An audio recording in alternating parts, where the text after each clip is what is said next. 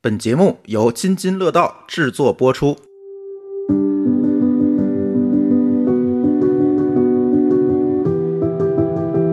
各位听友，大家好啊！这又是津津有味儿。在我们节目开始之前呢，哎，这期我们又有赞助商了，所以我们要给我们的赞助商打打广告。如果大家愿意听呢，可以听下去；如果不愿意听呢，可以倒过去啊，倒到十分钟以后就可以了，或者点击我们 show note 里面的跳转链接就可以了。说到吃这个事儿，我觉得这个吃总是跟牙的健康有关系，是吧？对，没牙的话没味没牙儿，老年人吃饭就还都不香。 对，不香。 没牙只能喝汤，好不好？真的有我假牙也不行。对对假牙我不不知道行大家有没有感觉，就是如果你有有过假牙或者种牙，那个吃饭就是不香，你觉得那个牙不是你的，而且你会害怕去咬一些东 西。嗯对，很多贵的。螃蟹不敢嗑， 哎皮皮虾不敢吃，哎哎，所以我们这期节目呢是由电动牙刷的厂商一物未来来给我们提供的赞助。那他们做的呢是一款电动牙刷，这款牙刷的名字叫 Plank O 一。呃，这款牙刷，然后呢，也给我们寄来这个试用品了哈。我们我试了试，不是我们哈，这个牙刷只能一个人 试，这个也有点儿尴尬啊。但是我试了一下，为什么为什么我来试啊？为什么自告奋勇的我来试？是因为我这个我们几乎所有听友都知道哈，如果加在我们群里的听友都知道，我那智齿到现在还没拔 呢，对吧？呃，为什么没拔？这个这里，第一个是不想拔，第二个呢是不拖延敢症拔，，就是拖对，延症。反正就是拖延症，一直每次没一拔。一一我催他去拔，哎呀，不疼了， 一 疼了他啊就去催拔对。他只要一催我拔，他就不疼了。只有不疼的时候才能拔呀。 对，问题就是在于这儿， 所以一直在那没不拔疼。的时候他就不想拔 了。对，而且最近其实主要在家办公时间多，其实这个刷牙啊经常被忽视。比如说，有时晚上干活晚，早上就起晚了，然后就忙活别的事儿去了。刷牙这事儿经常这个被忽略，而且我们家唯一一个电动牙刷是某米的，嗯，是吧那是我在用，对，是舒淇在买的用。比较便宜，一个是便宜，再有一个它那个刷头更换啊，我总觉得挺麻烦的。反正就是不舍得给他再买第第二个。 对，他就不舍得给我买第二个。这次正好啊，人家赞助商给我寄来一个，我就试试吧。而且怎么说呢？现在我现在用的就是用的那个什么，他咱还是从美国十元店买回来那个啊，一次性的牙哎，一刷次性牙，啊，还不在要用一次性那的个。啊吧，就是那种手动牙刷。对，反正用的也不太好，嗯，然后就寄来一个试用品，我说你试试吧。然后我一看这个东西价格，我靠，我说这个还挺贵的，一千块钱吧，一千出头吧，这个牙刷，嗯叫 Plank O 一是吧？嗯，但是用起来我觉得还挺不错的。这不是说赞助商给钱了啊，咱说不错，确实感觉还是不错。第一点呢，我觉得比较适合我们这些高科技的从业者。这个东西非常即可，刷牙也能忌刻到什么程度？哎，我告诉你，即可到什么程度啊？它能够把你刷牙过程中所所有的数据都塞给你，比如说你刷到了哪颗牙，没有刷到哪颗牙，它是有摄像头能看到你的牙有几颗吗？我怀疑它是有感应的功能，或呀者就是通那过个陀螺仪，通过判断你的位置、姿势，嗯它是能感应出来你现在正在刷的是哪颗牙。就说我扫一遍，才能知道我一共有几颗牙，然后我再刷第几颗。哦不是是人就有这种颗颗牙， 哦哦哦，那不一定，每个人的牙数都是不一样的。有啊人智齿的对会少牙呀，嗯，对啊我就是，它啊它是不是需要你先录入你的这个口腔内的这个情况？对，，它是需要先哪录颗入牙一是下。坏的，哪颗牙是缺的？有的牙，比如说有的牙你是一个敏感牙，你可以给它标，比如说我就把我的智齿标记上了，嗯然后这时候就特别好，当你刷到那个智齿的时候，它自动的就降低功率了。嗯他会告诉你哦说左面第几颗是敏感牙它，有一 app，你可以标上。哦，就说他把口腔的形状，对对，嗯你然自后己一标一点那颗有点问题啊对啊啊，然后呢，它刷到那儿自动的就降速了。降速就是说他不会说是这么就不会剧烈的，对你牙就不会刺疼激它啊啊，。对，所以我现在更不想拔智齿了。这是好事还是坏事那？他会记录，就是说哪那个牙的哪个位置前面还是后面吗？它能够最后你刷完了，它会在那个彩屏上，它这个牙刷是有一个彩屏的，嗯它会在这个彩屏上显示出来你刷了百分之多少的牙，然后那个上下牙的那个图都给你显示出来。如果哪儿没有刷到，它会给你标出来。哦，那你会还会让你说重复，你这没刷完继续啊它不会说话，但是你可以看一眼，啊？对，它显示一个百分比出来。对，这个我觉得还挺好的，我被这个功能种草好久了。是吗？我之前看别的主播用过这个，他们做过广告，我当时就想买，一千多真的劝退了我。嗯，没事儿，这次咱有折扣，一会儿说哈。呃，有几种模式，就是有什么美白模式啊，有普通模式啊，有几种模式它是可以选，在 app 里选，在 app 里是可以选，但是我的没有没有试啊，我就用一个非常通用的那个模式去刷的，我感觉整体的体感要比咱家那个某米的，毕竟那便宜哈，也不能说人不好，对吧？毕竟那便宜比那个要好得多。为什么？你有没有觉得用那个电动牙刷的时候刷牙，你会觉得就是一个电机在你的牙上转？嗯，就是它那个力度，那力度，它不，你不感觉是在刷，是在压住它，在动。啊，对，是因对吧为你手不用动，然后它替你的手这个高频去震动嘛。对，嗯但是它震动的那个频率和感受又是感觉很机械化的那种感觉，嗯，就是你会觉得它就是一个电机在那儿抖。一般情况下不都这样吗？对，但它这个不一样，嗯，它这个是。它好像是我今天嗯跟他们还问了一下，他说用了一个比较高高科技的一个电机的一个技术，所以它没有那种你感觉不到它那个牙刷是压在牙齿上去震的那种感觉，是真正的你感觉是刷的那等于种说。它不是上前后这么震，是对上下摆动。它也然后不是，它是一个你说不出来，就是你即便是你把牙刷紧压在你的牙齿上，嗯它也是一个刷的感觉，而不是压着你的牙在震。实际上它并没有刷，啊。明白吧？方向性是比较多元你的。小时候教刷牙的时候，你得从上往下刷，从里往外刷，然后嗯横向再怎么刷。，对，但是咱电动牙刷就是在那儿，一般的电动牙刷不不就是在那儿无脑的抖动嘛？呃，嗯对对对，是，所以它这个它可让能你是感觉到压它着真的在这刷，前后在掰，就是跟压你着较劲。啊，对对对，但对它这个它这个没有。有较劲的感因为觉它，能够知道你这颗牙现在它处于哪颗牙，哪颗牙的什么位置。嗯因为之前咱们刷牙是上牙、下牙，从里刷、从外刷，每次刷的这个呃手法是不一样的。对所以它它如果有陀螺仪，能够分辨出来你的位置，包括你是哪颗牙，它能能够自动算出来你那应看该用什么样的方式去刷它。看来对这个应该是传说中的那种科学的叫什么巴氏刷牙法，啊，可能是跟这个跟那个是有关对系是的。是根据这种巴氏刷牙法的这个这个手法去嗯模拟、用机器模拟的这个方法。那它这种方式是不是也会间接的规范你的刷牙的动作？，对对，嗯这因样为的它都话给你感应出来，你发现没有嗯你就刷不到能它给你乱标刷出来。对，嗯，对对伤对牙齿的伤害会比较小，嗯因为现在我看好多那个电动牙刷也有人吐槽，就说拿电动牙刷，因为就像刚刚朱总说的，它压的就是硬上，捅，对，它就最后就划牙出龈嗯划出非常深的那个沟壑，就在牙上头，因为它它其实力道很大嘛，它就把牙磨损了。其实对，对，所以哎，这个我用起来反正挺好，尤其可以绕开我那智齿，我觉得这个感觉太好，不然你不是拿那个电动牙刷捅上还挺疼的。嗯。但你如果比如说某一颗牙，你就是想多刷一下，它会不会就停留在这个位置多震？没有，它就是让你更均衡的刷，嗯，对对。嗯所以我觉得还挺好的，然后颜值我觉得也还可以，是吧，舒淇？呃这次给我寄来是一个黑的，对这个我掂量了一下，我觉得它还比较沉，手感非呃，常手沉。感还不错，嗯就是那个小呃某米的那个牙刷就看起来有点像一个塑料的玩具，但是它嗯这个的话呢，就是没有那种就是飘啊塑料感，啊，对对对，然后手感的话是个磨砂面儿的，然后我觉得颜值也很高。嗯，嗯，而且它还有个彩屏，它这个彩屏的话呢，我不知道它个背景是怎么设的，是一个只能国在 app 上设。是个国风的一个背景，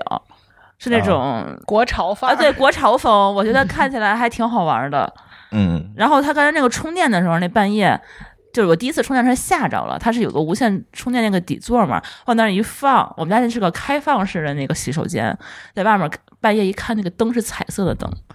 哦它是有氛围灯的，不是跟那个某米一样，它是有一个就是一个点亮的一个。一个灯在那儿闪烁，它是一个整个是一个条状的一个氛围灯，一直是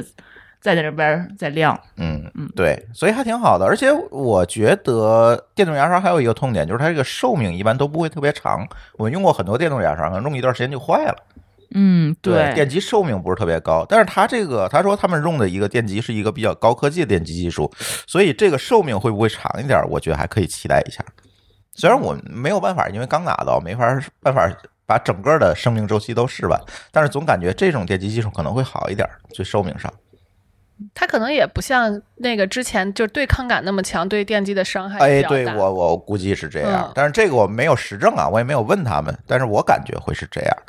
反正就是这么一个牙刷啊，给大家介绍介绍。呃，也特别感谢这个一物未来这次给我们这一期津津有味节目提供的赞助。当然啦，对于我们听友来讲也有折扣哈。怎么获取这个折扣呢？在我们节目的 show note 里面点击购买链接，然后呢进去之后，因为它是一个京东店啊，进去之后呢找客服报暗号“津津乐道”，他就会给你一个五十块钱的代金券，你就可以直接下单了。啊，如果你使用的是其他的播客客户端来收听的话呢，就到我们的微信公众号“津津乐道播客”啊，搜索这个微信公众号，在里面去回复两个字“牙刷”，然后就可以获得这样的购买方式，也是可以的。哎，希望大家积极踊跃的下单啊！哎，咱接下来聊正题儿吧。今天正题儿咱聊点啥呀，丽丽？嗯，是我们节目刚开始播的时候，有一听友说你们能不能聊聊国产快餐？哎，但是我们想不仅仅聊国产快餐，我们就直接聊聊快餐吧。嗯，哎这这个个真的是跟我们生活息息相关的，尤其是我们这些广大社社畜畜们 对，离不开这东西。呃，对，离不开快餐、外卖等等这一系列的东西。嗯，那说到快餐，那是不是得先定义一下？你们都觉得什么是快餐？快，必须得参如其名。对我立证可取。我是感觉，至少从我决定吃到我吃完，最多半个小时我能接受，再长我就接受不了了。嗯，我觉得主要是好买，它不嗯用说是一道一道菜，然后上齐了还能开始吃的那种。我还不能接受排大排大队，不管你是多网红的，一旦需要我去排队，这不还是那个，就是半个小时之内得得能解决，嗯，对，对哪怕排队十分钟，我吃可能五分钟，哎，这个我可以接受。所以这快餐是不是一个典型的劳动人民的吃食？这嗯社劳动人民图就图是快啊社！没有时间，嗯嗯提高你的这个时间的利用率，对对对嗯对对，对，嗯对，还有就是得能吃饱，嗯，嗯，对，能扛时候对唐时候，嗯对还，有一个典型场景就是旅途，啊，我在凑合外凑合面，垫吧一下，对对，垫吧一口，嗯，对吧？比如说在火车站、在机场，啊对呃，我在陌人生地不熟的地方，我吃一个靠谱的而且快的东啊哦西，，对，对，还得靠谱。嗯，啊，我就是品质稳定。对对对哎对，这个事儿老高就特别爱干，我你知道吗？都知道了，麦吗当劳是吧？全球麦当劳爱好者 就是麦当劳爱好者，他们有一个共同的特点，嗯他们是不喜欢尝鲜的人啊，。对，啊就对，是说嗯，因为你在某一个陌生的城市，你去尝试一个新鲜事物的成本是是有非风常险高的的。他们这些他又人不懂英语，对，可能对不好点餐，或者说他他他那个就是不爱吃当地的东西，他们他不知道爱不爱吃，他就选择不吃。呃，对他为了保就是降低他的风险，他选择一个全球品质统一出品的这么一个品牌。嗯嗯去吃，那不就是麦当劳吗？ 对，所以说麦当劳在那个地方是给他安全感的，嗯， 嗯，特别能理解，对嗯对，但是我不能会这么干。我也不会。而且这个东西，刚才为什么说是劳动人民吃食？我我今天跟那个丽丽做这个选题的时候，我突然发现，其实这个快餐不是我们通常意义上说最近几年，然后或者从麦当劳、肯德基开始，其实这个快餐有好多年了，哦，那还是不是还有一个特征就是得相对便宜？价格合理，价格合理，对性价比高。就是长时候其实就是性、嗯就是这不个能性价那比种高特嘛。特特贵，不能是嗯高端餐饮是吧？哦享受服务的体验那种，哎。也不是，现在有一些那种，比如说什么一碗捞面，它可以给你做很华丽的浇头呃。我觉得定义稍调整一下，就是说我哪怕去一个很偏远的人生地不熟的景区门口，我吃这东西，我知道我花多少钱，跟我在家不会差太多。啊哦啊啊！嗯，这是快餐连锁快餐的属性。嗯对，刚才我们还说了快餐的属性，其实我觉得这两个要分开说哈。对，嗯分开说，对吧？快餐就是快，嗯啊，堂食后便宜，我能够把它吃了。这个从那个老老年间就有。嗯你看最近这个大家纷纷仿制的什么烂肉面，嗯，那就是啊，一口锅，一碗面，炖咣一浇吃吧炖。着的，卤煮，我觉得所有啊的面应该都嗯卤是煮算快餐吗？它得卤煮煮半算天快吧？餐，没有哦，它是现煮好的，然后直接咚咚捞咚一起来切啊。一浇。对你嗯把你把对小片儿交小片儿交给窗那个窗口，人家直接现切嘛。对现切，我啊觉得特别能快现煮的面应该就算是快餐的天花板。，对，煎饼果子这最典那型就是吧。大饼卷羊杂，现在就是这种，也应该也算对了，，对应吧嗯该？也算羊汤，这个应该都算。所以这快餐不是一个新概念，我就觉是得它提前可以预处理，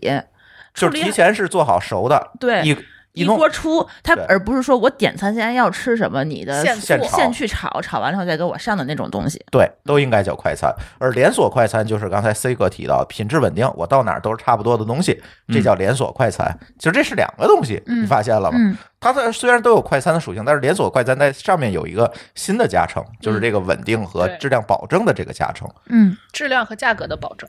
对，嗯你们先接触到的快餐都是什么？以前小的时候在包子，对在家吃那个小笼包，一笼一笼的那种。牛肉拉面，对，拉面，煎饼果子，对我觉得我接触最早也算也是煎饼果子，你应该再换个说法，比如说大大嘎嘎巴菜之类的， 你不要跟我 重复。那确实是煎饼果子 呀。煎饼果子其实应该算是午早午餐了吧？啊，对，嗯，河北有烧饼夹肉驴火，哎，啊，对，驴河北最典型的驴火大酒店嘛，对，我感觉是不是因为咱们小的时候很少在外面吃饭？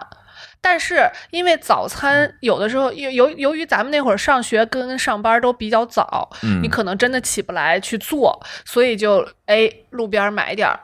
就能吃的，所以早餐在外食的概率还比较大。嗯，对，如果你这么说的话，那咱就把煎饼果子放一边儿吧。那我第一个接触到就是兰州牛肉拉面，我记得很比较小的时候去石家庄，呃，一出站门口一条街全是这个早餐，这个快餐，九点钟就全撤摊了。不对呀、你们那儿不是那个最特产的快餐是正宗安徽牛肉拉面？牛肉板面牛肉板儿面，那是很晚之后的事儿了。当年那个火车站那块路还没修的时候，嗯嗯、其实就是这个饺子、包子跟拉面啊三样。你知道有一种特别独特的快餐是给谁准备的吗？我觉得这个绝对应该叫快餐，就是给出租车司机准备的。啊嗯，嗯，对，它的出餐效率直接决定了出租车司机的当天的营收，嗯，会被贴条是吗？如果时间久 了，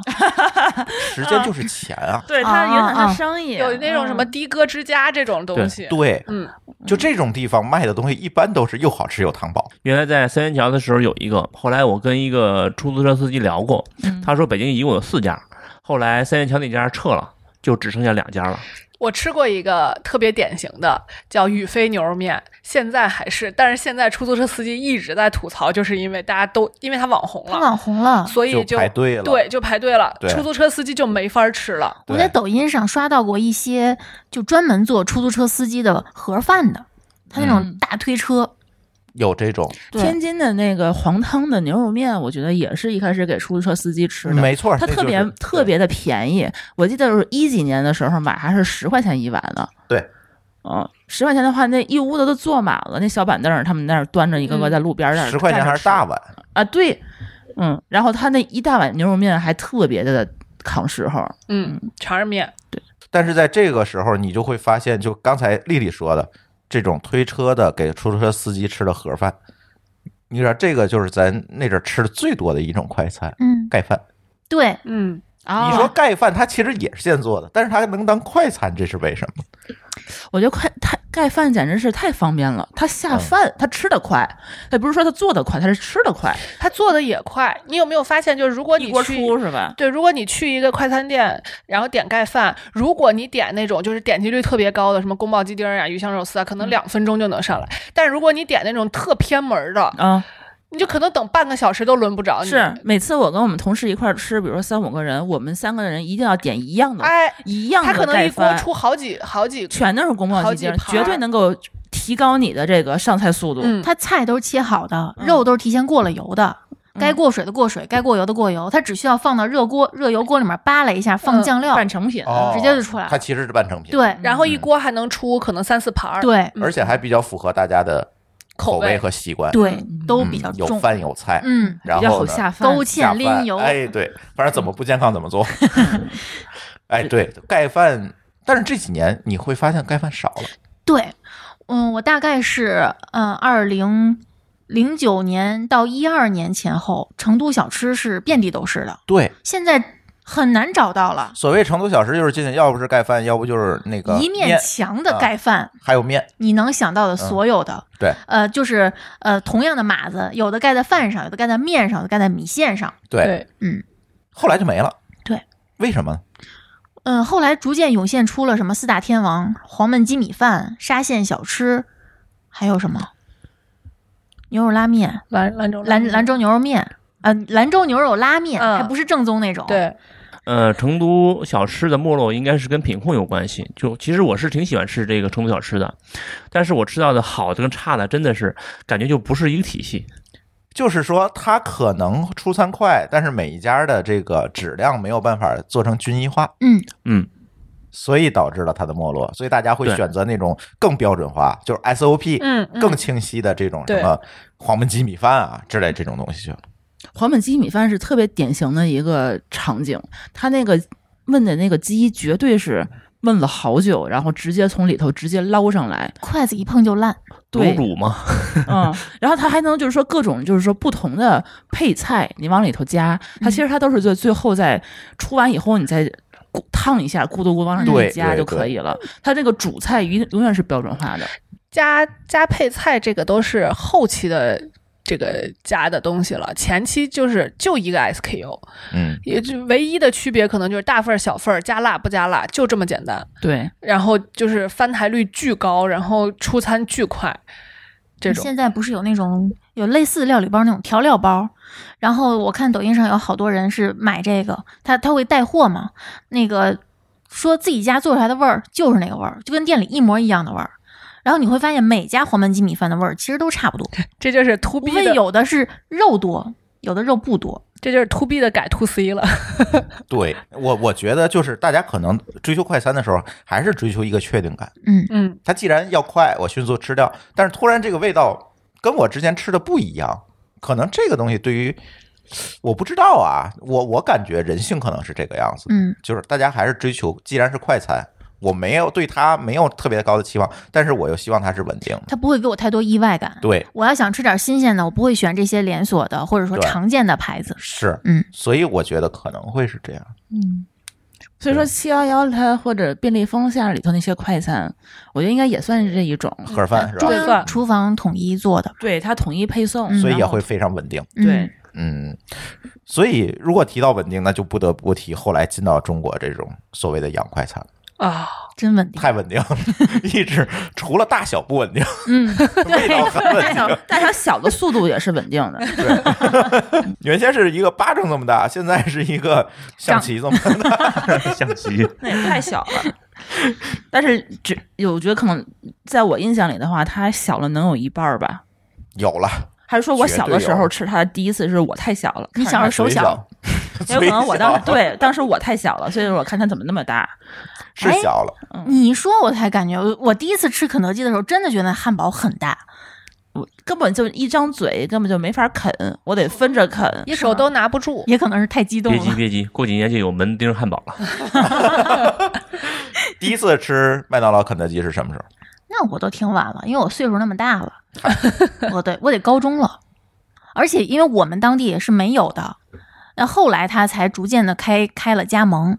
然后当时我们那儿是没有，我得去天津市区去吃，什么时候逛逛滨江道步行街，什么时候才能吃？嗯，我们那会儿应该得是你考试考得挺好，家长奖励才能带你去吃一次。我记得特清楚，我爸带我去的时候是，呃，我跟我妈在那里头吃，然后我爸吃完之后，在外头又吃了一碗面，跟我说没吃饱，因为太贵了。很真实，嗯，嗯，我印象里好像也是这样。嗯呃，我们家吃，我觉得可能是上小学吧，还是说没上初中，反正肯定是初中之前。然后呢，在天津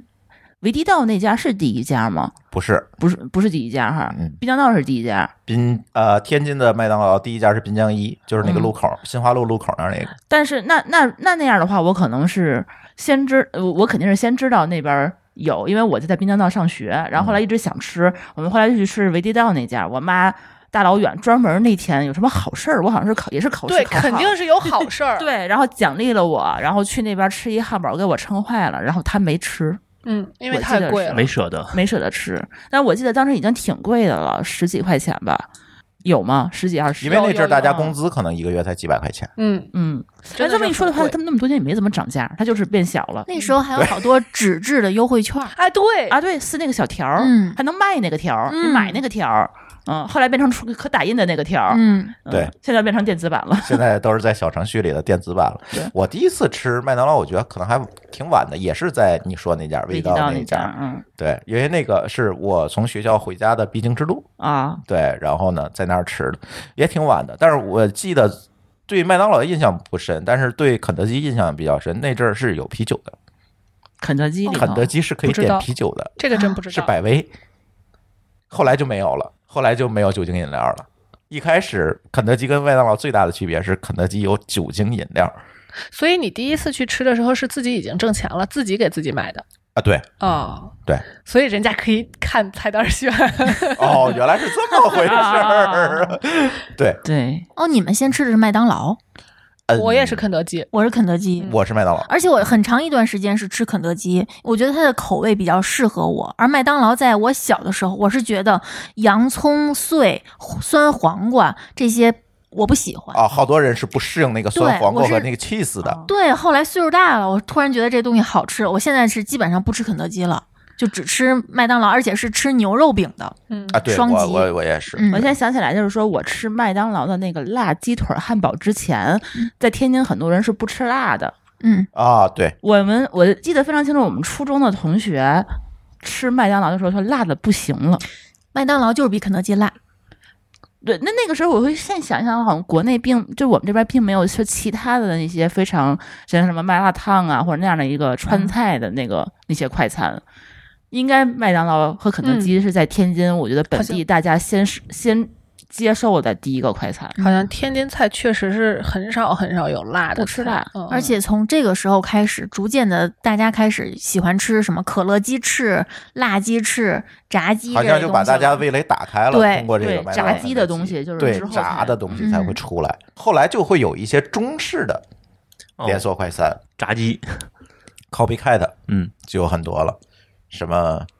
麦肯基，麦肯 基是吧？这名字我念的有点羞耻。我印象最深的就是在那个北京站，北京站啊，不是北京南站，北京站的前广场有一家山寨的，我都忘了叫什么名字，但是那家特别火，远看是肯德基，近看是麦当劳，进去之后发现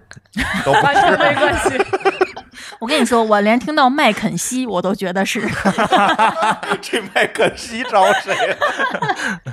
对，那家的印象特别深。那阵儿就是就是提到那个，刚才 C 哥提到这个问题，火车站其实是一个非常有意思的嗯观察点。嗯，一开始在火车站、机场，机场其实那阵儿我接触不多，尤其火车站，你会发现其实这些连锁业态，就是所谓的肯德基、麦当劳这些业态，其实是很难进去的。嗯然后那个周围呢，都是包子、米饭、面条。嗯，对，后来是开了一些山寨的。嗯，直到最近十年，因为高铁的普及，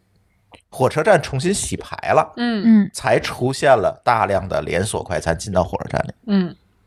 以前是没有的。我记得那个有一个视频的博主写过这个事情，嗯就是 IC 实验室，对，对他做过一期节目，就聊这个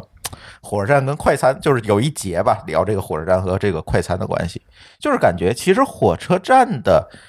原先火车站聚集的地方，业态聚集的地方是站前广场那一带。嗯嗯嗯，没错。现在大家其实因为到达火车站的形式，都几乎都变成了地铁啊、公交啊等等对形式，它不会说要过到站前广场进到站里，嗯是直接就进到站里。嗯，所以在站里就形成了这种业态的聚集，而且以前的火车站是那种老旧式的，它本来站就很小，对，然后它它里是没有它设计里头商业业态对的它，里头没有办法扩展，它对只能在外头扩展。现在就是我修的时候，我就直接规划在里头了，对所以就是整个可能有一层，或者是有有一个区域，它直接就是规划在餐饮区域。而且高铁的换乘时间变短了，嗯，也会直接的促成快餐的普及。嗯，现在都是站内换乘了，都不用出站了。对，所以它就不一样了。以前你想换乘，你可能要先去中转签字，对然后隔几天你才能坐上下一趟车。这个时候站前就发展出来很多这种乱七八糟的东西。嗯现在完全不一样了，就这种东西就变成了把你的这种站内的业态变得越来越标准化，嗯，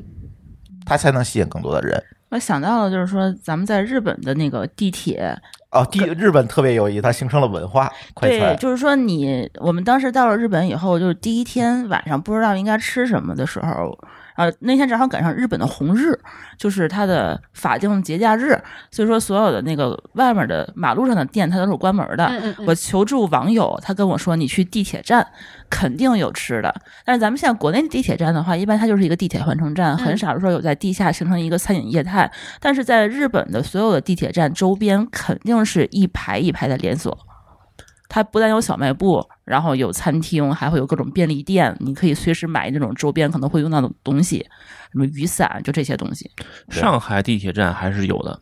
对，它现在就是说有一些中转的大站，它开始下面是地下负一层或者负二层的时候，它有空间就可以规划做一些这样的那个便利店的一个设置。然后现在还有一些就是说，你地铁站出站以后，如果是经过一个商场，啊，对，它的负一层是可以做的。那它如果是地铁站，现在我觉得国内其实还没有做做的特别好，就是说它买早点。你是在坐地铁的过程中不太好买，因为很多在地铁站周边其实都没有可以买早点和买快餐的这么一个地方。这个呢，其实这个聊的有点远了，但是可以给大家说一下这个这方面的冷知识。为什么中国的地铁，尤其北方的地铁，在地铁站里面的业态没有国外，甚至说没有像香港、上海这么丰富？是因为地铁授权的业态是不一样的，就是商业模式不一样的。在日本、在香港、在上海这种地方，地铁的建设嗯，和你地铁的商业它之间是一个互补的关系。你比如说港铁公司，就是咱以香港为例，港铁公司它的盈利项目不是修地铁，因为地铁是公益项目，你是可以是不能盈利的，嗯它是亏钱的。那政府怎么拿，怎么去补贴给你呢？把这一部分的亏损补贴给你呢，靠就餐是饮把啊商业的授权给你。哦，它其实是一个香港最大的房东，嗯，它是通过这个来补贴地损地铁，因为是公共设施，它是亏损的，它用这个方式去补贴。像上海啊等等，东京、日本，日本其实挺典型，都是这样。嗯。对，它是用商业去补这个公共设施。所以它这个场景就特别受适合发展非常好快餐，因对为你的人流其实是不在是快店速变动的，对你不在店内停留，你一般就是你路过它就买，买完就走，然就后即来即走。对，嗯就特别适合卖快餐。嗯，是，嗯，对，所以挺有意思的。而且在国内，刚才咱说洋快餐，然后后来国内就就出了好多 copy cat 的这个餐饮，但是也有不 copy cat 的。我给我印象最深的其实是一家非常奇葩的公司，那家公司叫丽华快餐。我相信北京的朋友，非这常神四个奇字儿我一听到就不好吃。但是它 快，而且它可获得性非常强，因为它不是实体店，对，你在二零一几年的时候，我觉得那个时候还没有美团，还没有饿了啊，么的对时，候，他是打电话唯订的非一常能够远程网上在线订餐的，它应该是第一家唯一一第家一。家，它是啊跟异国一块儿起来的。对，非常超时代，非常超时代，而且丽华的快餐，它的送餐的这个配送的机制是，直到现在也是一个非常先进的机制。嗯对它配送站它是分级外下配送的，嗯然后到最终的那个小哥手上，以前还没有智能机了，以前是拿对讲机沟通。小哥骑着一个自行车，拿着一个对讲机，直接就告诉你给几门几户送多少，嗯，是这么配送，相当先进那对阵儿包括车后面保温箱跟现在的几乎是一模一啊样，一模一样。对，那它最后怎么没落了呢？到现在是出品太单一了。还是说竞争太激烈了？竞争激烈，出品单一。嗯，对不符合多元化。很多这个培训，企业内部培训，它这个团餐配送还是啊还会是有丽的。华，嗯对，不因为光它简单吧。嗯不光培训，就是可能有一些所谓提供午餐的小公司，，对，他都是直接他改改 to B 了，嗯，他就是不、哦不不用你自己个人去定我了。想就是一些就是说那个会议什么的，在场几百人，它只有丽华快餐能有这样的出餐率。你提前订，它就能给你送来。对你一嗯般的话，小餐饮的话，它不可能只为了你一个外卖，然后我今儿中午不做生意了，那是不可能的。嗯，对对所以它还是可以标准化去去快速的去对做，的丽。华是一个真的是一个非常奇葩，而且活到今天的公司。 我觉得，那它应该市占率很小了，现在。呃，这个回头咱可以看看具体的数据，没有看嗯，这个，咱之之前没做这个公司，咱可以看一下。我觉得可能也不低。对嗯，他因现为在很改多 to B 用户嗯，他改对 to 它 B 也之不后你哎不没一法定少统计了。对，商务会议这种事儿，别人很难干翻他的。而且丽华的有一个特征是丰俭由人，它可十几块钱的也有，几十上百的那个套餐也有。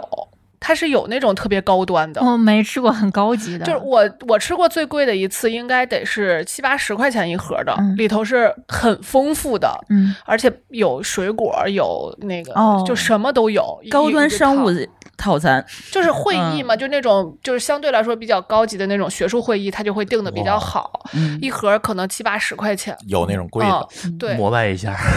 所以就是它其实是嗯，就是分级很明确的。嗯嗯对。丽华是一个奇葩，再有一个奇葩，我觉得就是加州牛肉面，叫什么？李李先先生，美国加加州牛牛肉面牛大肉王。面大王，嗯，你记得一度满马路都是，就是除了麦当劳、肯德基，它那阵儿还不多，因为还没有开放加盟嘛。对，对，然后剩下的快餐，你看吧，全是李先生加州牛肉面大王，而且他经常出现在路的那个，拐角，拐角特别爱找那种位置。对，对一个长长的对标对对标，就那 个招牌还招挺牌显眼的，嗯对红色的。然后就导致了很多人到加州都都想吃李先生牛肉 面，发现没有。嗯那个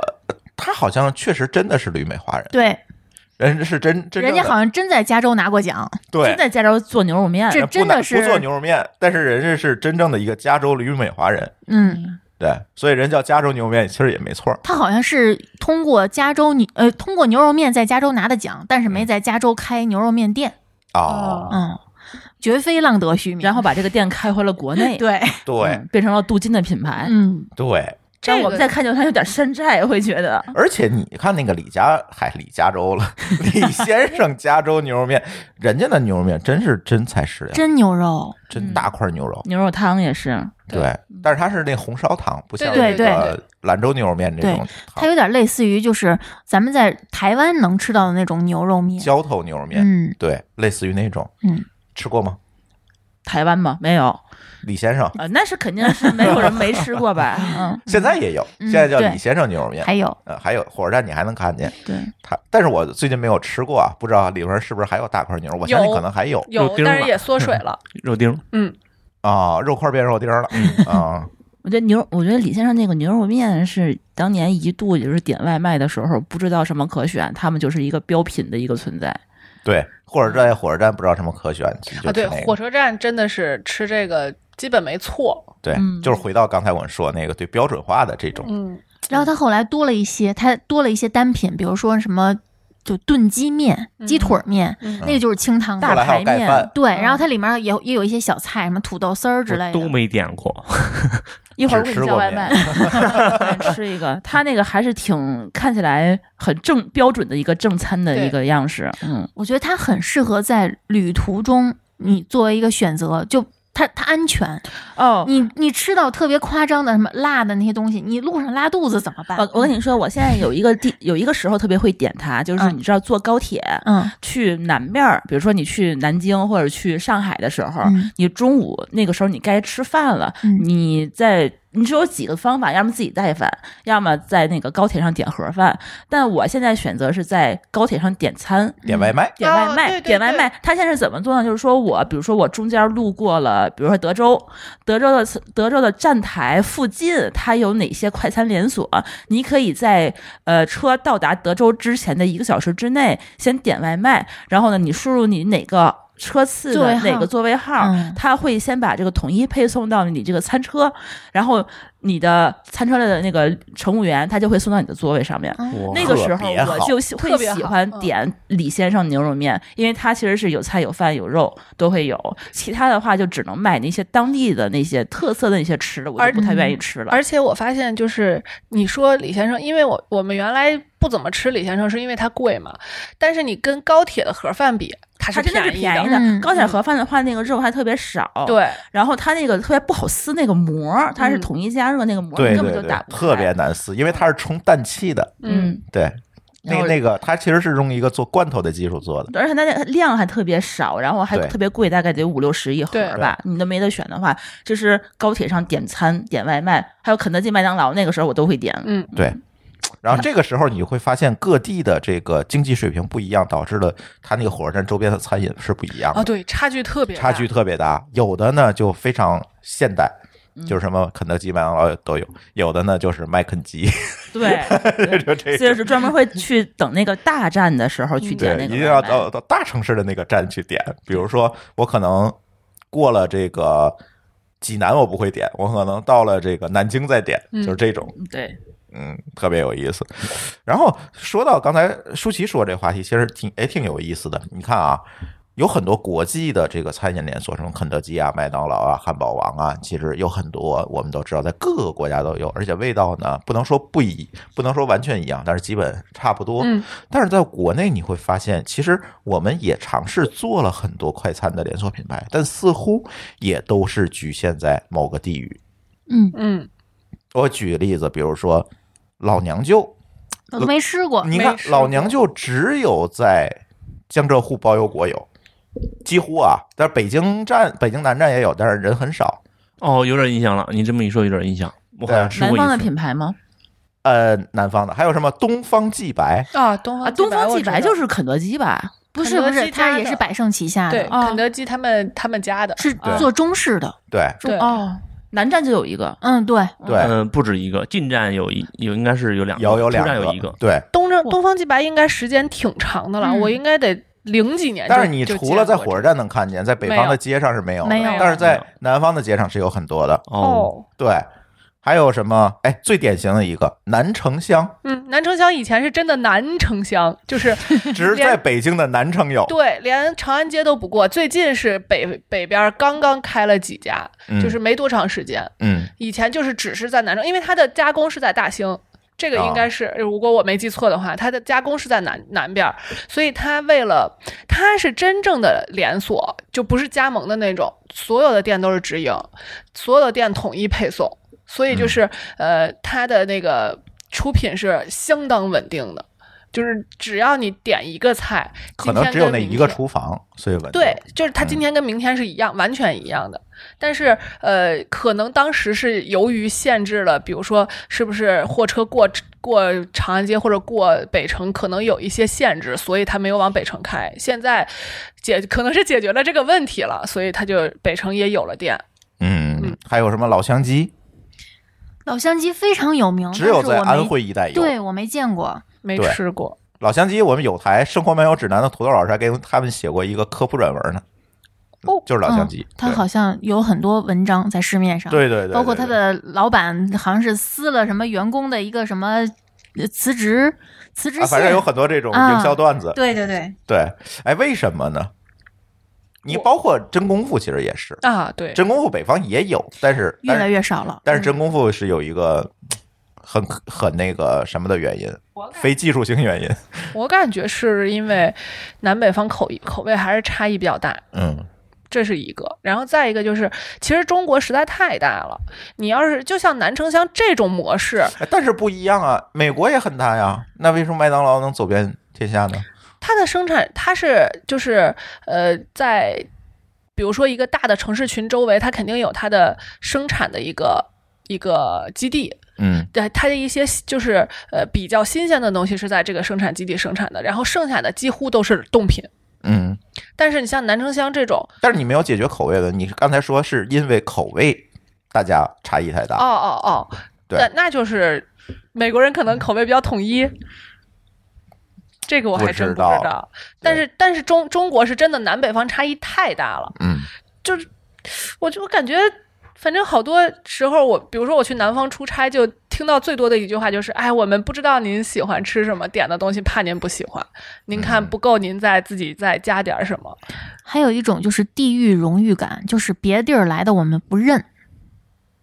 啊、地方保护主义，对也不能叫地方保护主义，可能就是就大家他可能不叫这个，但是他表现出来的就是这么这么干的。啊、嗯，还是口饮食习惯吧，就说我当地人吃我当地的东西，我习惯；嗯你外来的，我吃吃一不次惯还吃不行，惯但嗯我不可能天天吃。哎，对我尝个鲜可以，嗯那就没有办法支持这个东西所开得以下去。现在人口流动变大之后，这些连锁店才开始稳定下来。嗯，哦，是因为。比如说，我可能会到北方工作，北方人可能会到南方工作，这样的话才会有当地的这种需求。才会有稳定客流嘛。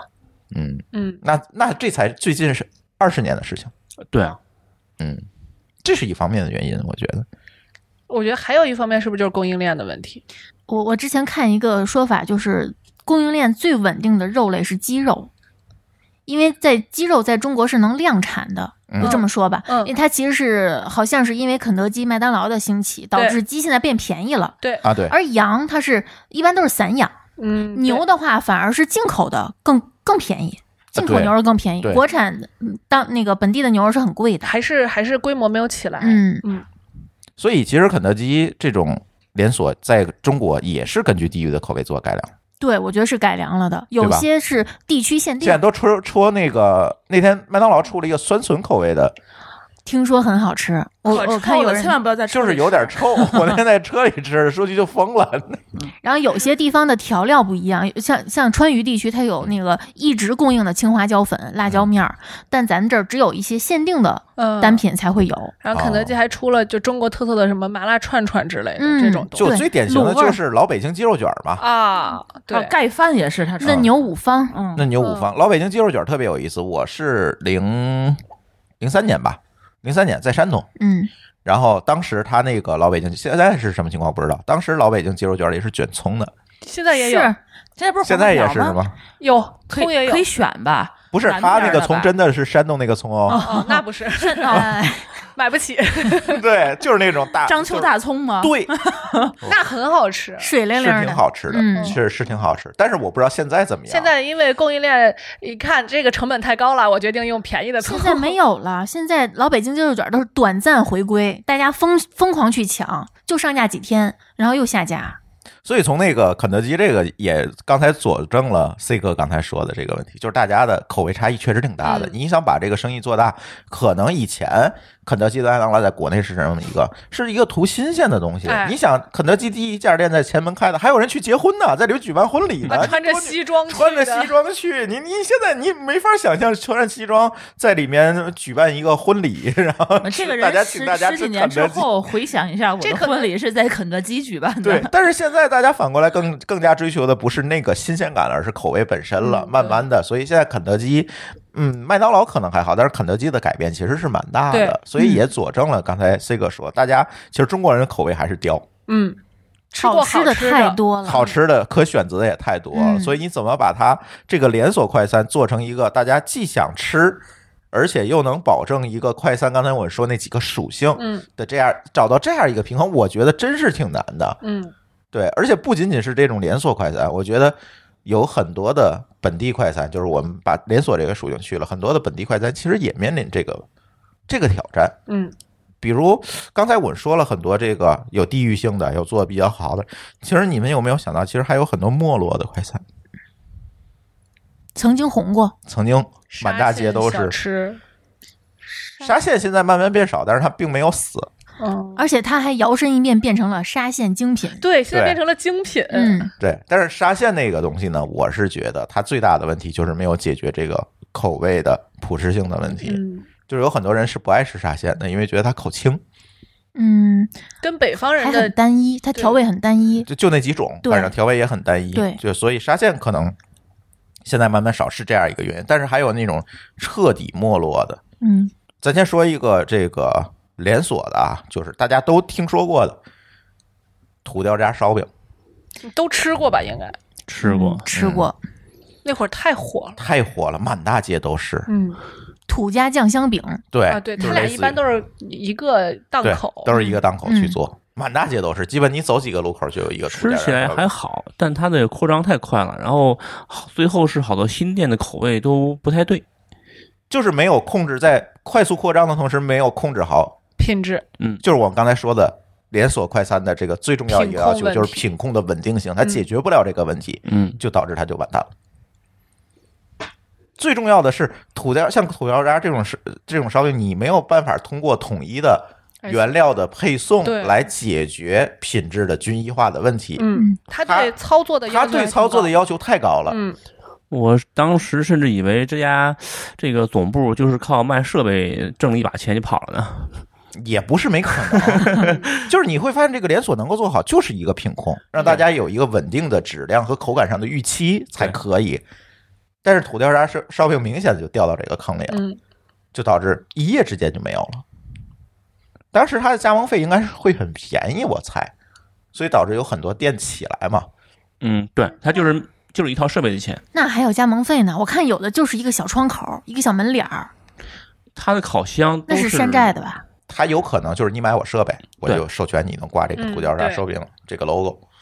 但是你门你怎因么为做这个面连锁这个事儿挺有意思的，连锁它分为它的管理体系不一样，有的像麦当劳、肯德基这种大一点儿的加盟连锁，那它要求是非常高的，人员要去培训，嗯店面由我来装修，嗯你来负责经营，像七幺幺也是，嗯对吧？还有一种呢，就是商标授权嗯啊，我卖给你一个商标，你能用。还有在中居中的那种呢，是你买我的原料，嗯嗯，嗯，是吧？我给你通过我的供应链去给你配送原料，嗯嗯来保证一个品质稳定。比较典型的像什么杨国福麻辣烫，嗯嗯嗯哎，类似黄于焖这鸡、种，杨什么杨明宇、黄焖鸡，哎，对，这种类都是似于这这种嗯都是它，我配送原料，同时我给你授权。对，比如说各种奶茶也是这种。嗯嗯，嗯，嗯对，对对对，所以它有三类。对这种就是其实对操作的要求不高的话，它是可以达到出品的要求的。对但是像面食这种，它对本身对工人操作的这个技术要求太高了，对，它所以它就不行。嗯，它也不培训，嗯嗯，这个我就想起来了，那个是泰囧里面说那个。是泰囧对，泰囧，啊，然后那个王宝王宝强强说：“我家那个烧饼特别好，卖都是。”然后就有人来问要投资，说你这个问来问去，说最终的我这个东西的秘诀是必须我来做， 就是这个东西嘛，对对吧？你你没有办法复制成它连就锁，瓶颈了。对，它就会出现瓶颈，这慢慢的没落了。你像土渣、土掉渣是一个典型例子，还有一个典型例子，它可能没有这么出名，但是在某个地域是比较出名。皇太极，嗯，哎，这个好让人感慨呀、这三个字，对，真的挺让人感慨的。 当年红极一时。，啊对，当年我在那个北京上班的时候，太想念天津的煎饼了，实在受不了的话，我就会去买皇太极。咱俩的出发点是一样的，嗯，嗯，就是因为这个原因因去，因为北京的煎饼跟天津的是属于两个东西，嗯，北京是白面儿的煎 饼，粘牙，嗯。咱上牙堂得拿火筷子往下呃，捅，郭德纲说的，说你得真对， 是这意思啊。天津的话呢，它就跟它那个就会非常像，嗯但是它会稍微还经过一些奇葩的加工，比如说加个火腿呀，加个生菜呀什么，嗯它的。会让它更漂亮。它嗯它包括它那个包装袋儿，我是在皇太极第一次吃到那种可以以撕的，啊撕成一对圈儿的。对但是我是觉得它更加的呃多样性的去解释了这个煎饼。嗯天津的煎饼，外地朋友过来就说：“你们家的煎，你们这儿的煎饼怎么就只有煎饼嗯？”哎，我当时想说，那你煎饼里头还有什么？他们可能已经在外面吃过太多的，加比如生说菜山的，东加辣山条东的。煎饼， 他们的认知里头，这个东西就是得加各种各样的东西嗯嗯才能叫煎饼。但是咱天津煎饼就是加油条和生菜，所以说它啊，生菜，呃不油条 和鸡你蛋你。要被开除了，呃油条和那个或果篦儿什么啊和鸡蛋这这种东西，所以说 它我它觉是得个标品。对他可能在在北京这样的一个环境里头，他重生在一个呃演讲里说，他不一定要不但要加生菜，要加火腿，他要加各种各样不同的东西。他可能也是希望说把这个品牌打到是就全国各地去。嗯对，而且皇太极最大一个问题，它跟土掉渣儿，我觉得是两个面儿上的典型。你看土掉渣是以一个快速的扩张，我保证不了品质的均一化，我保证不了用户体验，所以它完了。但是皇太极呢，是在于它把所有精力都放在用户体验上了。嗯，包括我说的是用户体验，不是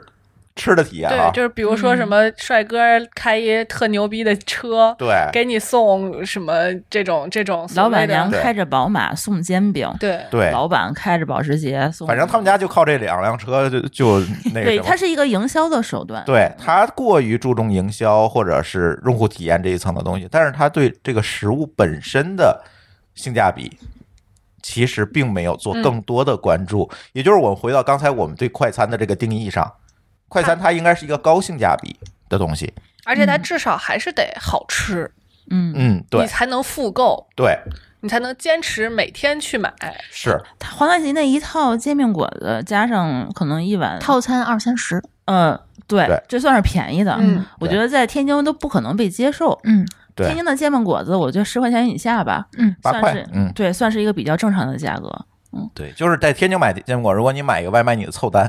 哦，凑不到起送价的。还有就是它它都开在特别高级的写字楼那儿，是对，他就是为了圈附加值特别高。圈这一层年轻的用户嘛，嗯对因为他觉得他要做一个国潮品牌，对他对其吧实他想做的是一个营销品牌，而对不是一个食品的品牌对。当然后来他又做什么叫只鸭子啊，叫个叫鸭个子，鸭子叫个鸭子呀嗯等等这些东西，都是这样的路数。反正就是他们家那张保时捷来回开，嗯嗯对。但是呢，这里就有一个问题，你做的是快餐，首要的是性价比高和好吃。嗯，我讲一个天津煎饼果子的传奇的哎，段子。对，这个要讲，就是那又是一个极端，对，天津的煎饼果子其实最早的时候啊，我当时在推特上你都开玩笑，我是天津煎饼果子代言人，因为经常有外地朋友来，我就向他们一直不停的让他们带他们去吃煎饼果子。当时最有名的其实就是之前呃天津大学对面的那家。赵师傅煎饼果子，他当时怎么起家的呢？就是给这些出租车司机们半夜的时候填饱肚子用，给对他们半夜开门，对，晚上六点钟到早上起来六点钟，嗯他不做不做正常的生意，嗯然后他为什么要做呢？他一开始就是说是老赵师傅先创业做了这个煎饼果子，他是要给他儿子看病，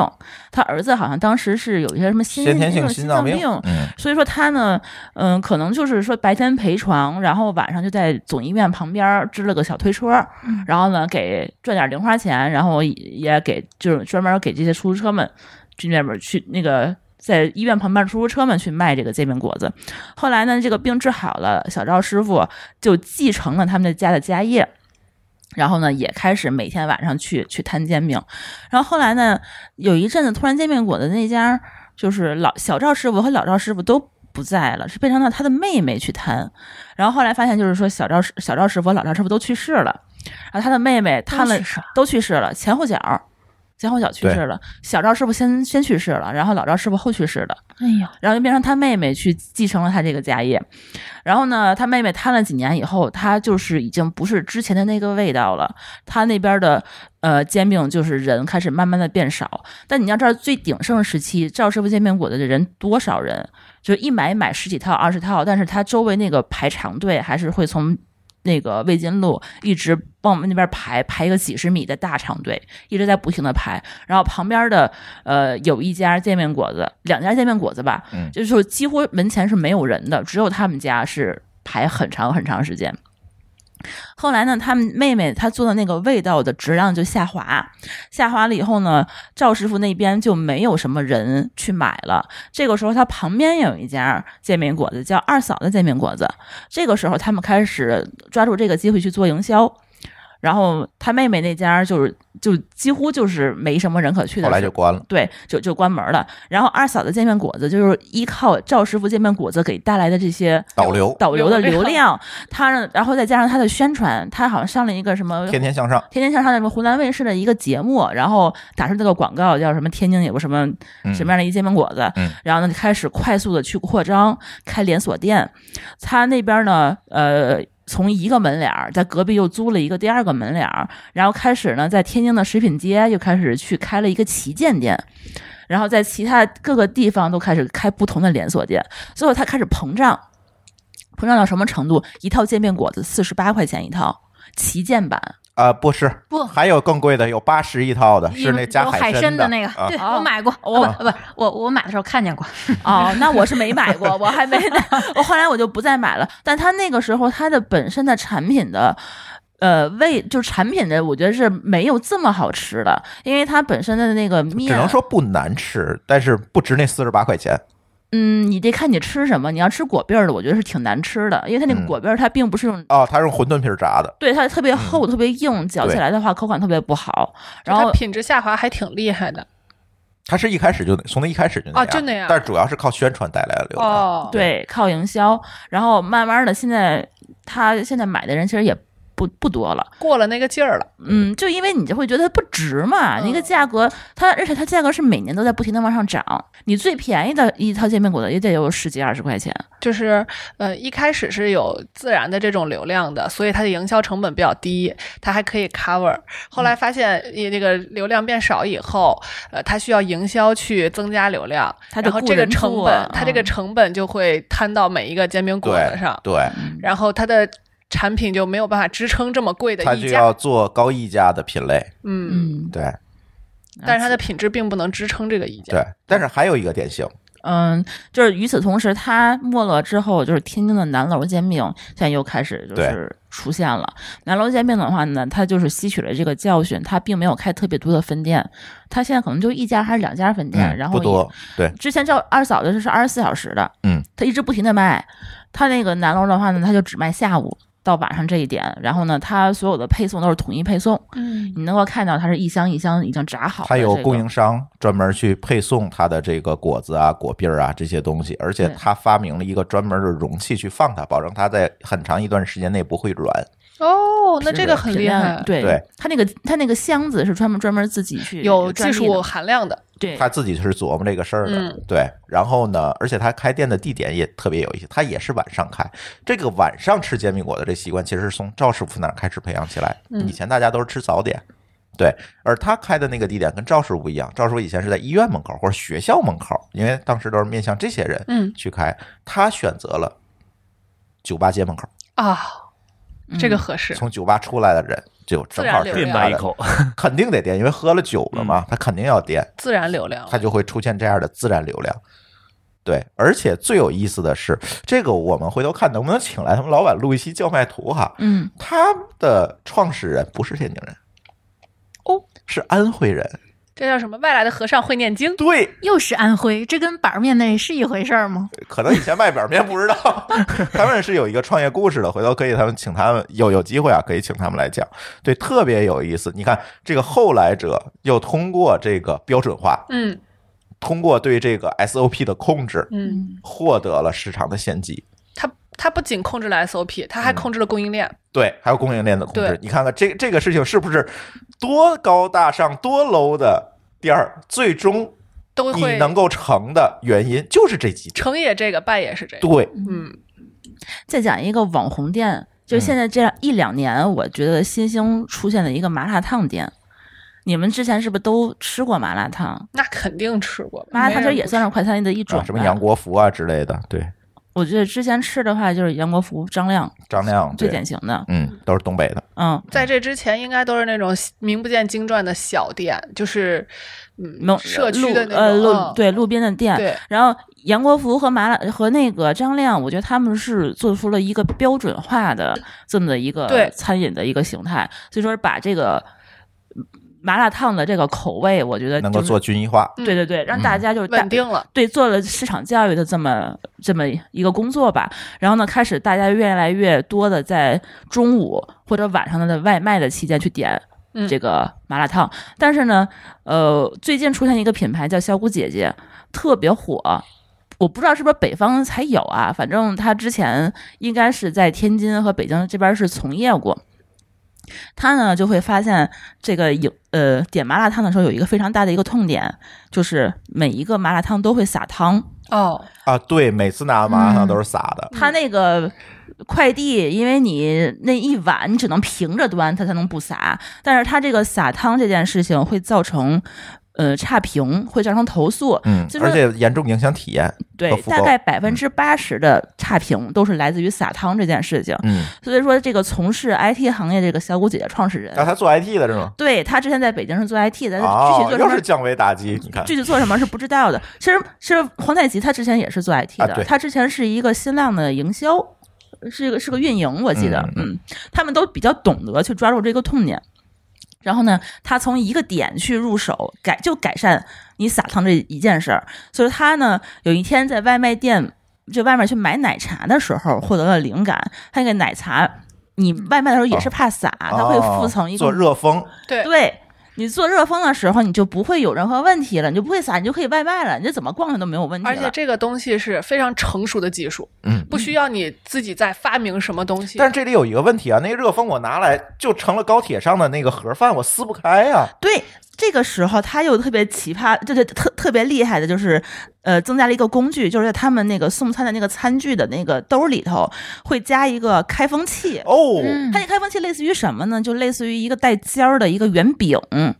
开快递的那个箱子有，啊，他有时候也会加那那个，对对他每个、哦每个味儿他会送一个。你早上你到这儿以后，这个汤你只要把它那个弄进去，把它打开，你直接就吃了。你就高解级决了高这级一个高级高级，对强烈推荐高铁上配一个这个，对，每个高铁是应该来一个这个。，对嗯，或者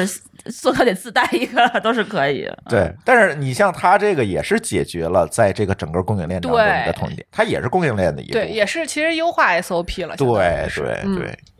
所以这个还挺有意思的，这个快餐业哈，对，快餐业的话，这最近几年也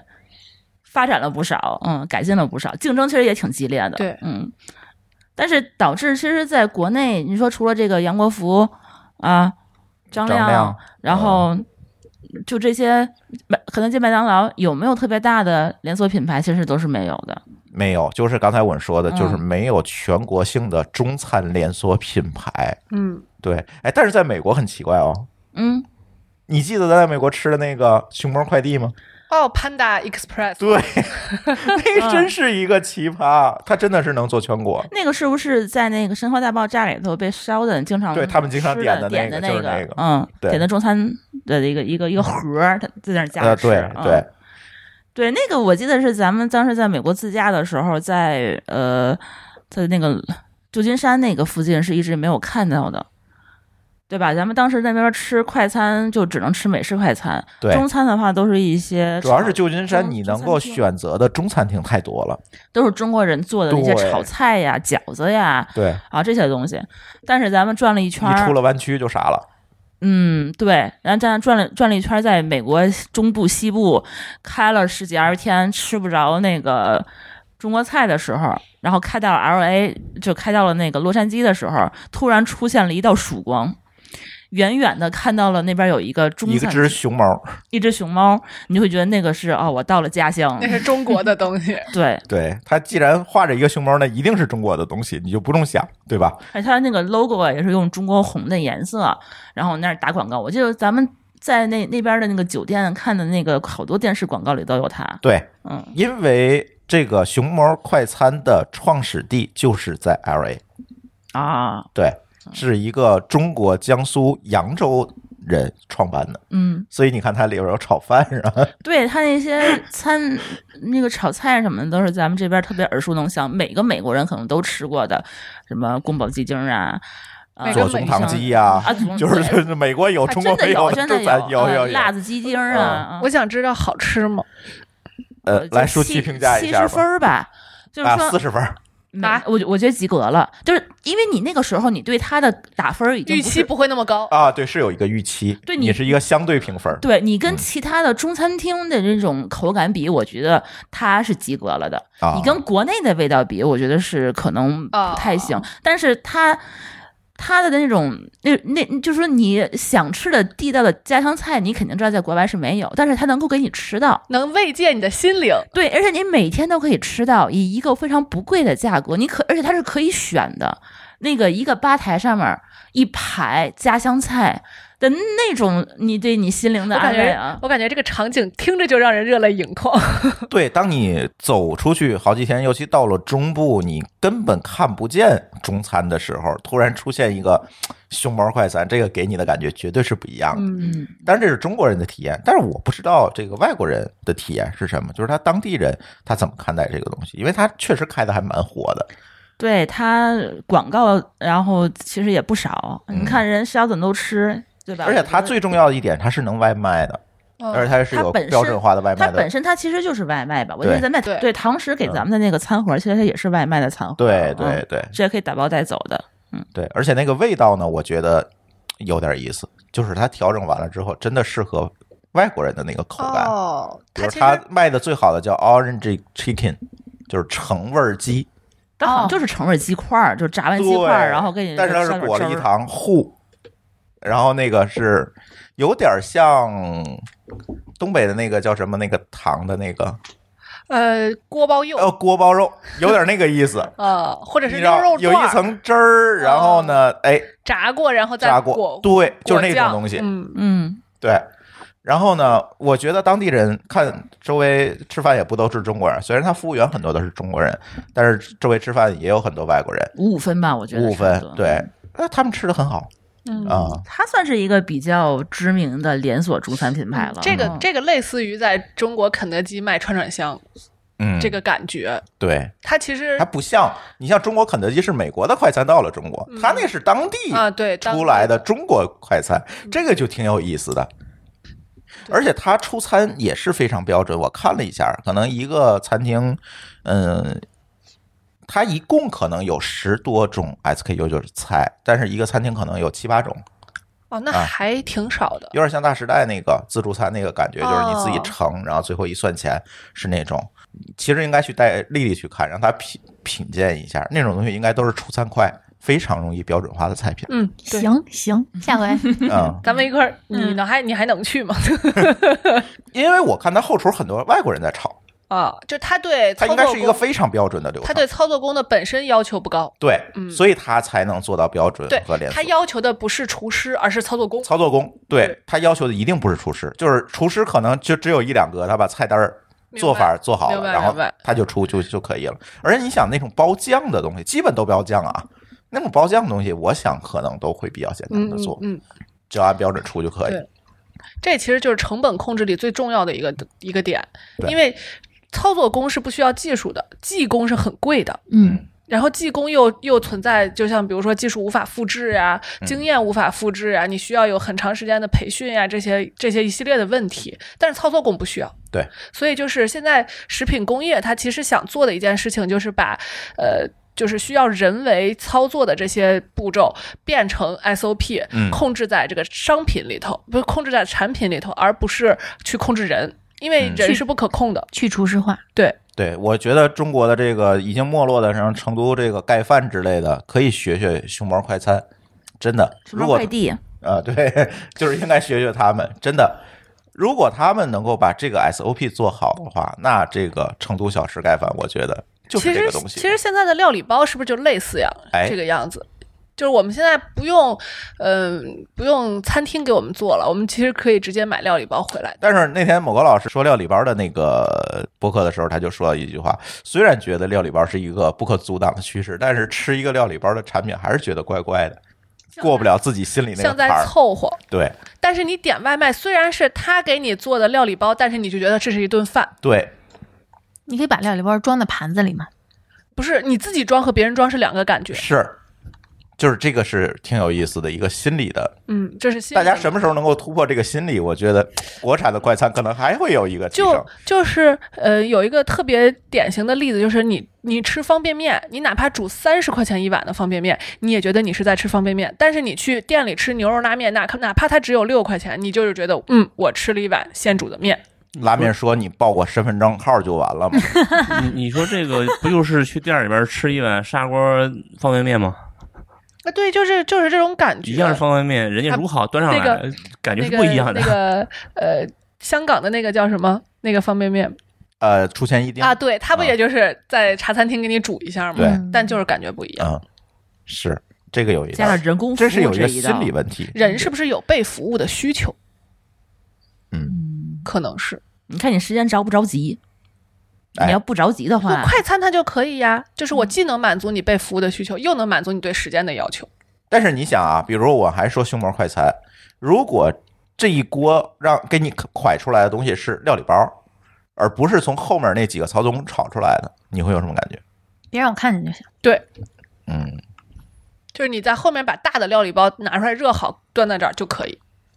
啊，这是你的感受。嗯，对。那我们的听众可以我可以给我留言，嗯你的感受是什么？嗯，对，这个还挺有意思的说这个，我想起那个康师傅新霞店私房牛肉面，嗯，啊、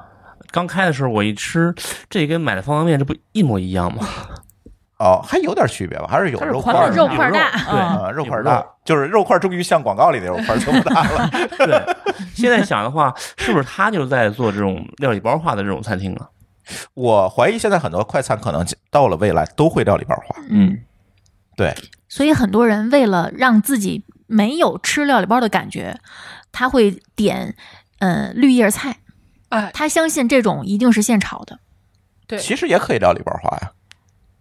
那难度这比较大。对啊，嗯怎么保证颜色啊、形态？难度相对嗯只能说相对高，嗯哦或者就说如果把绿叶菜呃料理包化之后，它的成本会更增高加，嗯，嗯，会更高。嗯，对，还是一个口感和口味的问题，我嗯觉得还是一个最重要的问题。大家的文化差异太大了，从南到北，不像嗯美国。刚刚我提到这个熊猫快餐，最重要的一点就是美国的饮食文化差异没有嗯像中国这么大，它对也有，但是没有像中国这么大，所以它可能是好做这种大连锁。但是在中国，可能我觉得啊，在很长一段时间，我们可能还要更多的去看区域连锁。那是不是可以出出海？因为大大家都没有吃过，所以我出去都是一样的。但是你有没有发现，在美国真正的中餐馆里面，外国人其实他的复购率并没有这么高，嗯，他吃不惯。他吃不惯。嗯，别说外国了，有些地方的饮食到了你这个地方，它就是要改良的，就是要改良啊，你就是吃不惯。对，嗯真的吃不惯。比如像那个螺蛳粉儿，嗯他就不如在柳州吃着臭，嗯，对对吧？他就是改过的，没有办法，因为绝大多数人他接受不了酸笋那个味儿，嗯，对。而且麦当劳那个酸笋的汉堡好像是已经下架了，啊，啊，就非常短期，非常短期的限反定。正我没看着。嗯就是这个问题，大家还是有有有习惯差异，而且现在餐饮的这个网红期是不是越来越短了？你有没有感觉到？嗯别管是快餐啊，是的还是各种，现在餐饮在快速的迭代换这对，种，就包括上次你们跟波波吃的那个网红的汉堡，嗯，啊，那个晒晒这个是吗那个很火了哦一是阵儿，是但是现在已经不是说现在没有再这么想多人了对，在嗯抖音上直播自己去那儿排队的也越来越少，几乎没有了。嗯，就相当于是这些其实是靠营销去支撑的。也不是，他也在美不国那在边真的是挺很火的，真的。嗯我觉得还是口味问题，就是啊还是那个问题。肯德基刚开门的时候，你能去里边结婚？嗯我觉得它主要是贵，对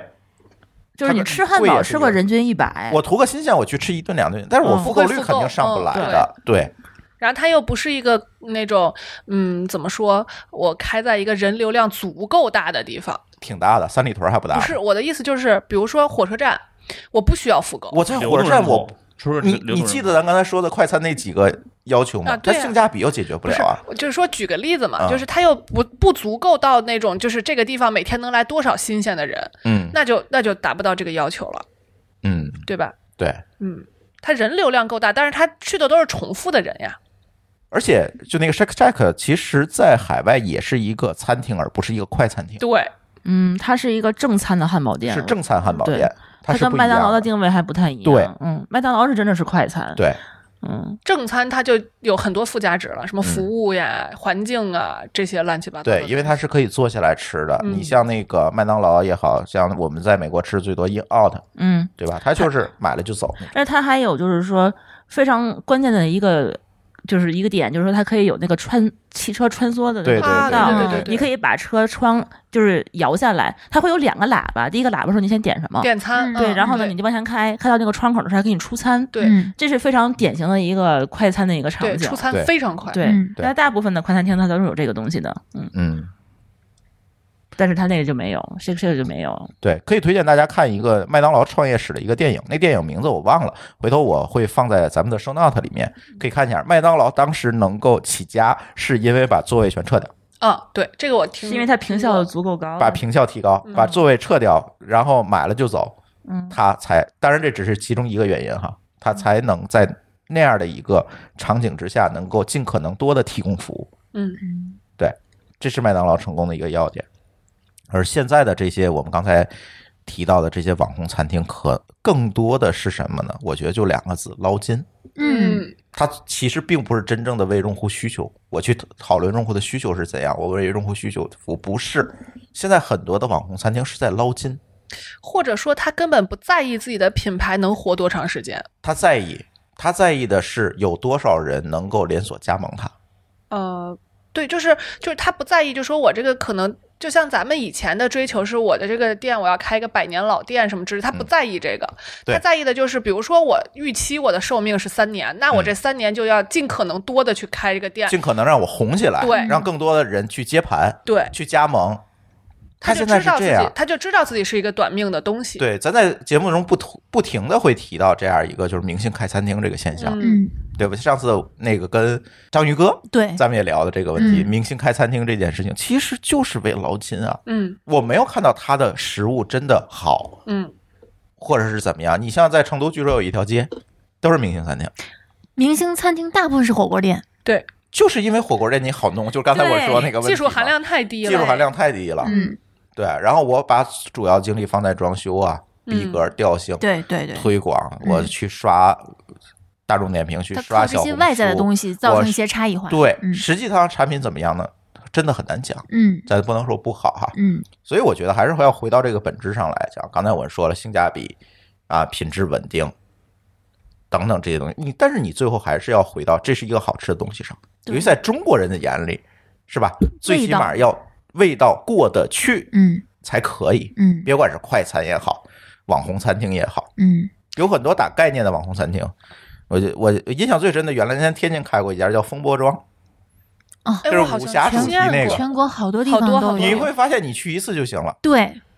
我我认识的人里很多都去过，没对有去第二次，没有，人去第二次大，家都是去那儿图个新鲜，对拍照，嗯拍个照，打个卡，然后留就个走念了。就那是行最早的就是主题概念餐厅，嗯然后又出了很多什么黑暗餐厅嗯嗯啊，嗯什么学生各种餐主厅题的，餐厅嗯有很多，但是最后也就是那样的。嗯，嗯对制服餐厅，女对仆嗯女仆餐厅，嗯，对对，现在又出了大量的 mocha，啊，啊，对，这都是一波一波的，真的不是去吃东西的，对呀，不是去就就是去体验的，又贵又难吃，啊都是去玩猫的，对但是还有好像猫没猫嗯有寿命特别长的猫咖，没有啊，没有嗯办法的这个东西。嗯不可不可持续，这不个可持续的模式，对，因为中国人最重要的看重的仍然是这个食物的味道，以及是不是符合我们的饮食习惯。为什么这些很多的连锁快餐我没有办法开过长江以北的很难开到长江以南，长江以南很难开到，因为大家的这个对食物的追求真的不太一样的。嗯所以这个时候我们去思考，我怎么能做一个大型连锁，还不如思考我们怎么样能够服务真正喜欢我的这一小部分人。哎就回到本位，对，它本它不管是快餐慢餐，它首先它得是个餐，它得对它得好吃，嗯它得，好吃，而且它不是一个流量生意。嗯，对，它是一个完完全全看复购的生意，嗯，它是个快消品，它是一个相对稳定的快消品，嗯你可以这么说，对，因为它是一个场景化的东西嘛，对。所以我觉得今天跟大家随便聊聊这个国产快餐吧，也是挺有点题，嗯但是似乎我们觉得可能国产快餐所面临的路还挺远的，因为有很多东西并不是我们在当下能够一解下就的解决的，对，嗯很难。比如说 SOP 的问题，你像上期我们聊这个章鱼哥的故事，会发现，哎，程序员出身的人可能会有这样一个认知，认知嗯，他能够降维打击，但是又有多少人能够跟真正跟他们一样去想这些事儿，可能很难。有很多老板，你像举一个例子，像那个真功夫做的也不小了，最后为什么出事儿？是因为后院起火，嗯，对吧？是因为离婚、小三儿等等这些问题导致了后院起火，但是它东西的品质怎么样呢？也很难讲，嗯，对吧？或者是也没有办法普适所有人，嗯对。只不过商业扩张把它推到了那个位置上，但是又很快的因为个人的一些问题 hold 不住崩了，这种也很多。成其实不容易，但是败很容易，就是对只要有一个坑踩进去就完蛋了，所以回到了这个创业的本质上，还是踏实做事儿，去嗯服务喜欢你的那一部分人吧。对我觉得是这样。对，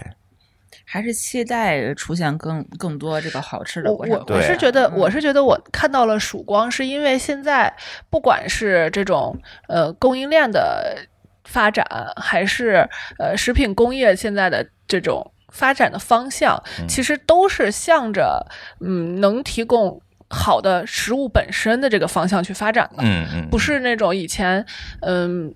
过咱们过了那个吃不饱的时候了，现在是开始想着能吃好的这个这个方向去走了。哪怕你现在买的方便面，也不是以前那种就是只是为了填饱肚子来吃的方便面。嗯没错儿，他也在追求品质。对对，而且更希望我们这个 IT 的从业者去多干干这些下沉的事 情。你看这个刚才那说那麻辣烫叫什么？小谷姐姐，对，像小谷姐姐是吧？像这种，但是啊，搞营销的人就不要再去搞这种事情了，对吧？像这个什嗯可么能皇看太极场也好，什么牛腩也好，这这些人你看全是营销背景，做的东西全是昙花一现。我希望说有更多搞技术的、搞产品的人能够多多的去做这方面事儿。最近据说老老高要搞烤鱼了，是吧？嗯，啊， 我我还挺期待的，简直是吧？ 掩掩饰不住的执念。呃，对我我觉得，别管他最后最终做出来东西是什么样的，但是我倒是觉得可以期待一下，毕竟他这套标准化的流程、工程化的思维用在上面，一定能解决很多问题。对嗯至少能解决百分之八十问题，就已经超过了百分之九十八的人。啊，对，真的是这样嗯，因为他知道痛点在哪儿，能够聚焦什么事情，对能够最高的提高效率。对对，嗯。行吧，那我们今天的津津有味儿就聊到这里，也感谢我们这期节目的赞助商医务未来给我们提供的赞助。好，那我们这期节目就先聊到这里，感谢大家收听，我们下期节目再见，拜拜。拜拜拜